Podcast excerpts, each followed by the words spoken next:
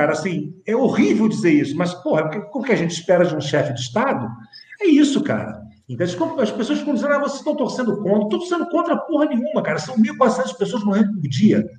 Isso é uma coisa muito, muito trágica.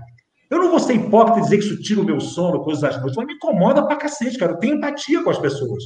Eu acho horrível isso, cara. Me, me deixa muito triste quando eu vejo, porra, famílias, cara, uma coisa, uma coisa horrorosa, totalmente fora da, da, da caixa. Não é, ah, mas a gripe mata também. Ah, mas o acidente de carro mata. Mas, bicho, foda-se, cara. São mais de 1.400 pessoas morrendo por dia. Então você vai justificar porque o câncer mata, porque acidente mata, porque assalto mata. Porra, e são doenças que matam, e são doenças que matam, às vezes, por, porque você não sabe. É, o Covid está matando por falta de espaço em hospital, por falta de planejamento do governo. O que está acontecendo no nosso país, eu, eu falo isso no meu canal direto, Niso. Sei que você segue meu trabalho junto com a Tati, mas o que está acontecendo no nosso país nesse momento é uma ação dolosa, intencional por parte do Bolsonaro, do ministro Paulo Guedes, e muita gente está esquecendo alguns ministros que passaram também pelo Ministério da Saúde.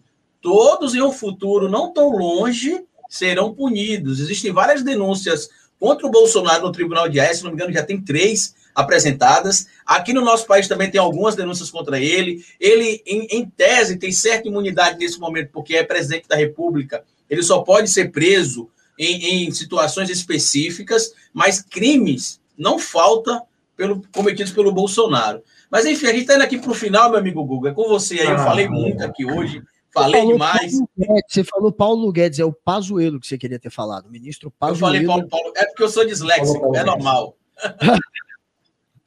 Pazuelo, realmente, tá Pazuelo. Tá Pazuelo. Tá com assim, a prêmio qualquer hora vai rodar. Inclusive o Centrão quer dar um pé na bunda dele. E se o Arthur Lira virar o presidente da Câmara, o Centrão vai ficar ainda mais potente e o Pazuello vai rodar. Eles querem colocar um do Centrão ali, que é o Ricardo Barros.